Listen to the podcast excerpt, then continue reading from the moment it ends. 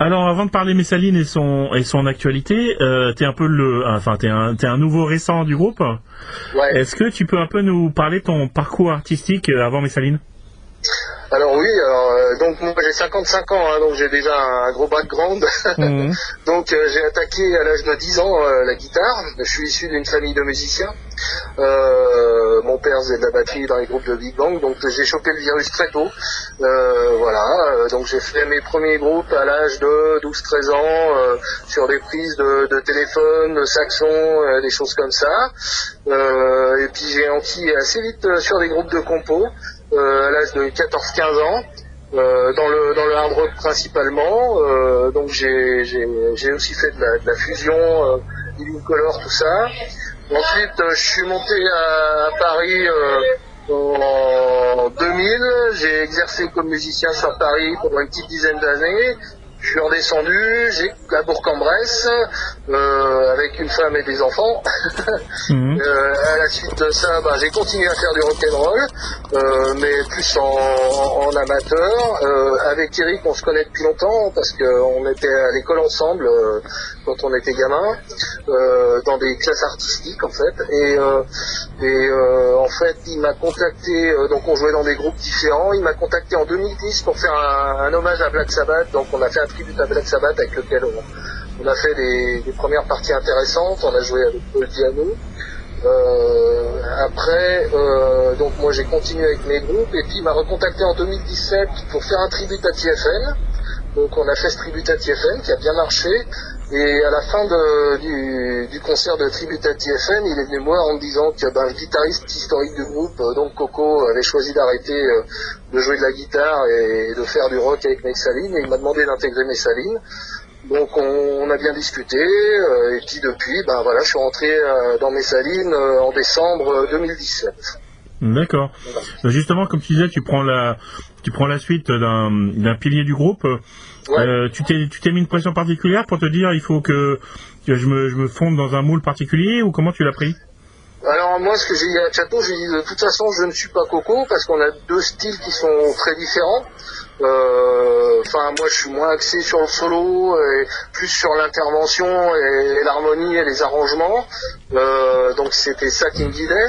Euh, Il y a des solos, hein, bien sûr, il y en a toujours, mais euh, je, je, je disais que si j'arrivais dans mes salines, il fallait aussi euh, peut-être à un moment donné garder les, les, les- les fondamentaux de ce qu'a fait le groupe, mais aussi les emmener ailleurs en fonction des sensibilités des nouveaux musiciens qui arrivent dedans. D'accord. Et d'ailleurs, tu apparais déjà sur l'hôtel des possédés. Ouais, voilà, c'est le premier album, donc très vite, on s'est dit qu'il fallait qu'on enregistre des nouveaux titres pour euh, donner, avoir du grain, grain à mood pour tous les gens qui suivent Messaline. Donc on a fait euh, deux compos, donc euh, Apocalyptique et, et Mise en Abîme, avec un réarrangement euh, d'un autre morceau. Et en face B, on a mis le, le- le premier concert qu'on a fait tous ensemble en première partie d'Ange avec la nouvelle formation. Euh, voilà. D'accord. euh, c'est ça. Euh, avant avant d'attaquer le nouvel opus, un petit mot quand même sur. tu joues sur quoi comme guitare? Je joue sur quoi? Ben, je joue sur euh, plusieurs guitares en fait. D'accord. Donc euh, en guitare sèche, j'ai une 12 cordes, après j'ai une ovation euh, en 6 cordes. Euh, je joue sur euh, des vieilles guitares essentiellement, j'ai une vieille SG, euh, une Flying V, une vieille Stratocaster, et là je viens d'acquérir une Ibanez MC300 que je suis en train de faire revisiter avec un son euh, très particulier qui sera partie prenante dans le futur son de mes salines. D'accord. Et donc c'est un aspect qui t'intéresse. Tu continues de, de regarder un peu ce qui sort et de- de- d'essayer de, d'affiner ton son? Non, en fait, je garde un son. euh, en fait, je garde un son euh, guitare ampli. Euh, en général, j'utilise euh, une petite pédale de disto que je me suis fait fabriquer euh, pour grossir un peu le son. Je joue sur des amplis Vox Mhm. et je mets la guitare juste avec une pédale wah et puis je roule comme ça. J'aime, je joue avec très peu de distorsion. J'aime bien quand les, les amplis répondent et comme je joue euh, 90% de la, de la guitare sèche, en général, j'ai une assez grosse attaque. Je fais travailler les lampes. J'aime bien ces sons un peu roots et classiques. D'accord. Mais donc tu, cherches une guitare justement la plus typée possible ou la moins typée? Je comprends la moins typée pour que tu la, pour que l'adapter à ton style. Non, je cherche. euh, Non, non, j'aime bien les. Je trouve que chaque guitare a sa couleur, et en fait, euh, le tout, c'est une Stratocaster euh, nous amène dans certaines directions, une SG dans une autre, et c'est en fonction du morceau que je vais choisir mon instrument. D'accord. Euh, tu, tu le mentionnais déjà avec, tu disais la guitare sèche. Cette tendance ou cette évolution de, de multiplier les cordes, c'est un truc qui t'intéresse ou pas du tout? Oui, Oui, ça. Oui. oui, oui, oui, j'étouffe, euh, j'étouffe, euh, j'étouffe pas le son, mais je l'ouvre euh, avec euh, différentes sonorités. ouais. J'aime bien mélanger les sons pour arri- arriver à créer une matière qui soit intéressante et qui soit en corrélation avec chaque morceau. D'accord, d'accord. Bah, revenons à l'actualité. Donc, tu le disais, l'hôtel des possédés il y a il quatre ans maintenant, et puis euh, et puis maintenant quatre ans plus tard, 22, 2022, vieux démon, avec entre temps une période un peu compliquée euh, au niveau sanitaire en tout cas. Euh, comment vous avez vécu euh, artistiquement cette période? Très bien, très bien, parce qu'en fait, on a commencé à, à composer. En fait, euh, l'hôtel des possédés était fait pour euh, satisfaire les fans et puis dire on est toujours là et puis permettre de, de, de faire tourner le vieux matériel avec la nouvelle formation pour la rôder.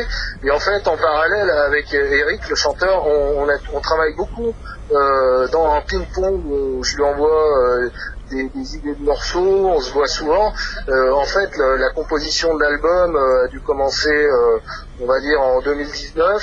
Et puis, en- quand le confinement est arrivé, on avait déjà booké les studios euh, pour, euh, pour faire, euh, pour faire l'enregistrement. Donc, on est passé par une étape de pré-maquette.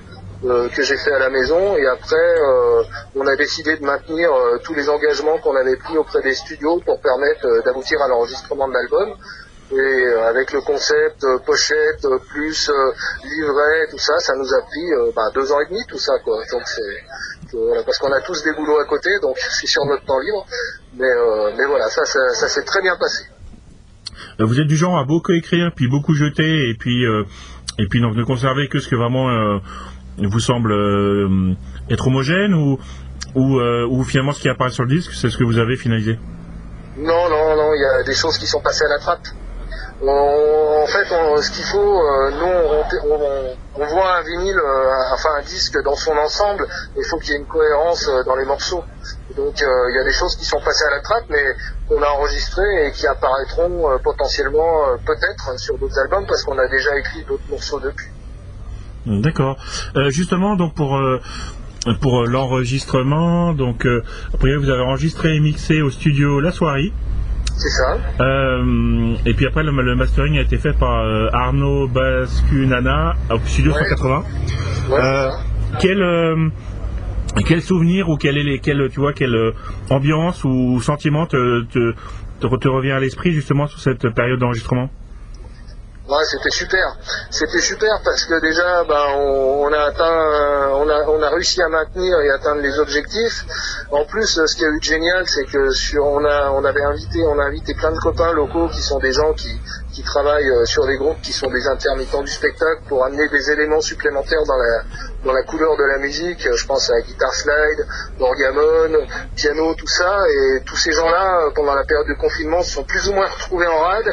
En tout, il y a 19 invités hein, sur le disque et, euh, en fait, euh, on a fait deux jours de session dans un autre studio, euh, Fils de Crabe, pas loin de chez nous, où on s'est tous retrouvés ensemble et on a travaillé sur le projet. Ça a été merveilleux. On a bien mangé, on a bien bu, on a bien arrangé. C'était super positif.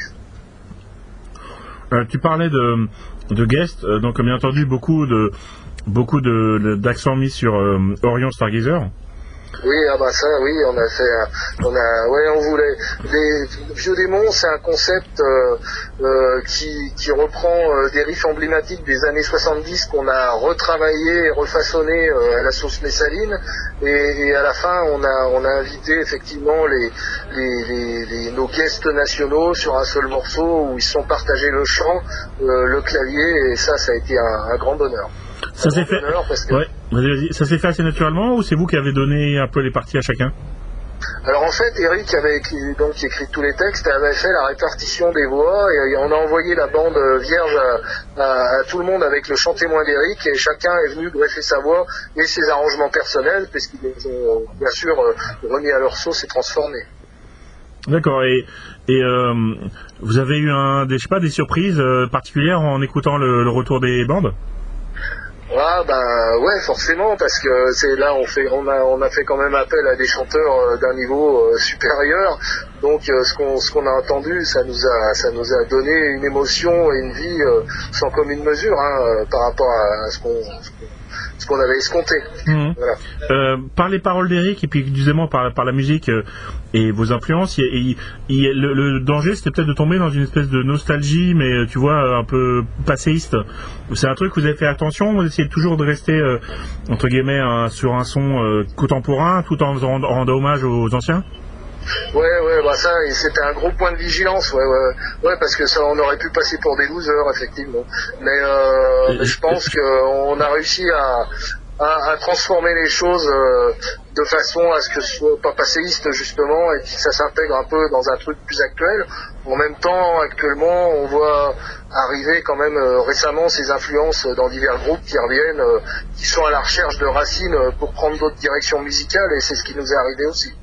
Oui, bien sûr. Et, enfin, faudrait être de mauvaise foi pour. Euh, tu me pas mentionner le terme de loser. Faudrait quand même être particulièrement de mauvaise foi pour trouver pour euh, pour trouver ça à l'écoute de ce vieux démon qui reste quand même euh, très 2022. Pas de souci. Bah, en fait, oui, euh, c'est le, mastering d'Arnaud Boussenana euh, qui, a fait, qui a fait la différence. Hein. parce qu'on a fait faire plusieurs masterings différents, en fait. Euh, et celui-là, il nous a carrément scotché au, au, fauteuil, si on peut dire. Hein. Moi, quand j'ai entendu rentrer le riff des trois striges avec le mastering d'Arnaud, je me suis dit, waouh, c'est c'est quand même... voilà. Donc, en fait, on a un peu travaillé à l'ancienne, mais avec la technologie de maintenant. Donc, voilà, on a essayer de, réunir un peu le meilleur des deux mondes. Après, chacun jugera euh, si on y est arrivé ou pas. Euh, je, pense que ça vaut le coup d'essayer. D'accord. Euh, un petit mot sur les aspects visuels. Donc, tout d'abord la pochette. Tu l'as mentionné, signé Stan Decker.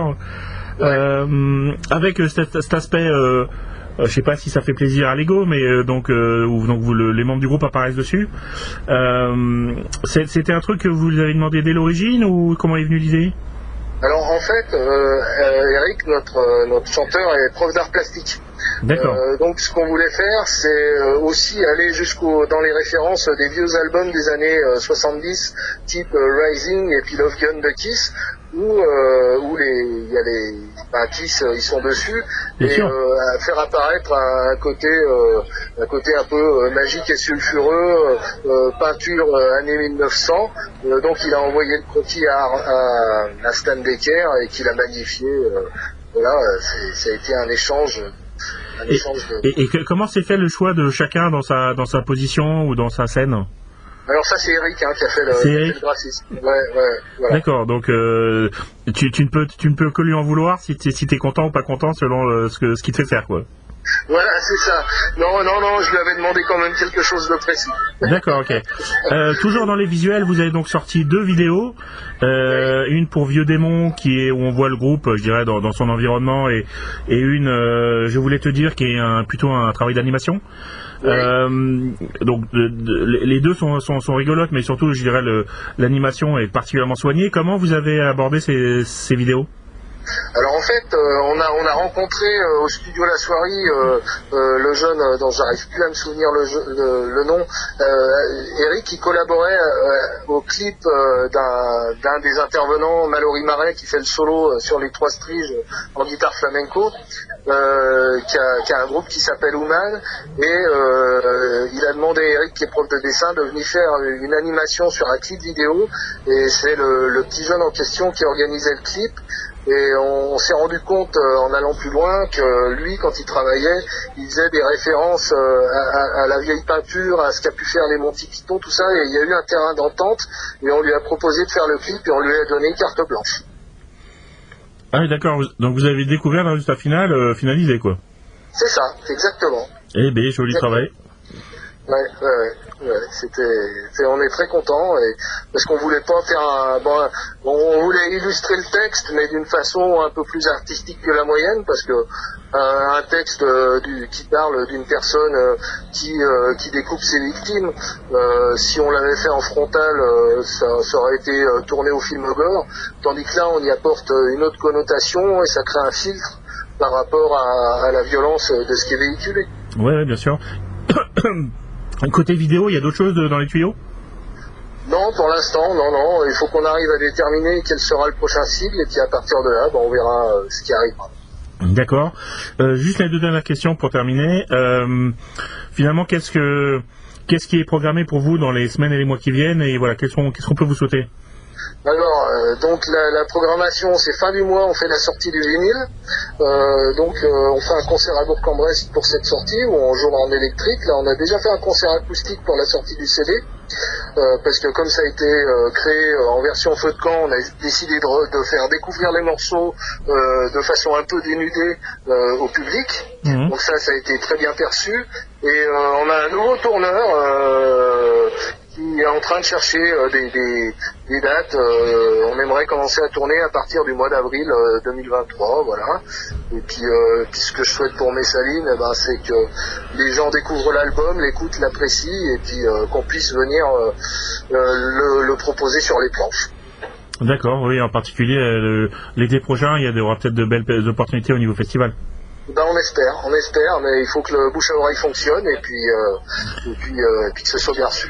Et, et donc pour terminer, là aussi, euh, tenant compte de, de ton expérience, donc comme tu disais, ça fait quand même quelques années, voire décennies que tu, tu, tu évolues dans le milieu. Comment tu comment tu juges l'évolution de la scène, euh, on va dire rock metal française, de ces dernières années?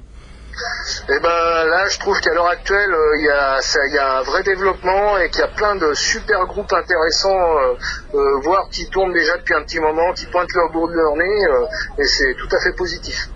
Et, Mais le principal frein, ça reste quoi le, le public ou le manque de salles Ou les deux?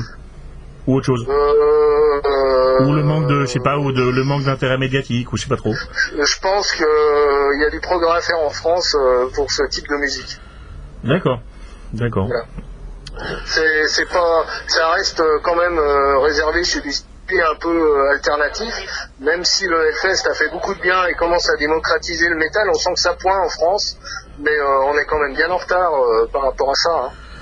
Oui, bah c'est sûr, par rapport à d'autres pays européens, pas très loin, Ouais. ça, ça laisse rêveur. Ouais, voilà, c'est ça. Mais il y a des, des- il y a beaucoup de groupes de qualité en France dans des styles euh, très variés, euh, dans le de hard euh, extrême ou pas.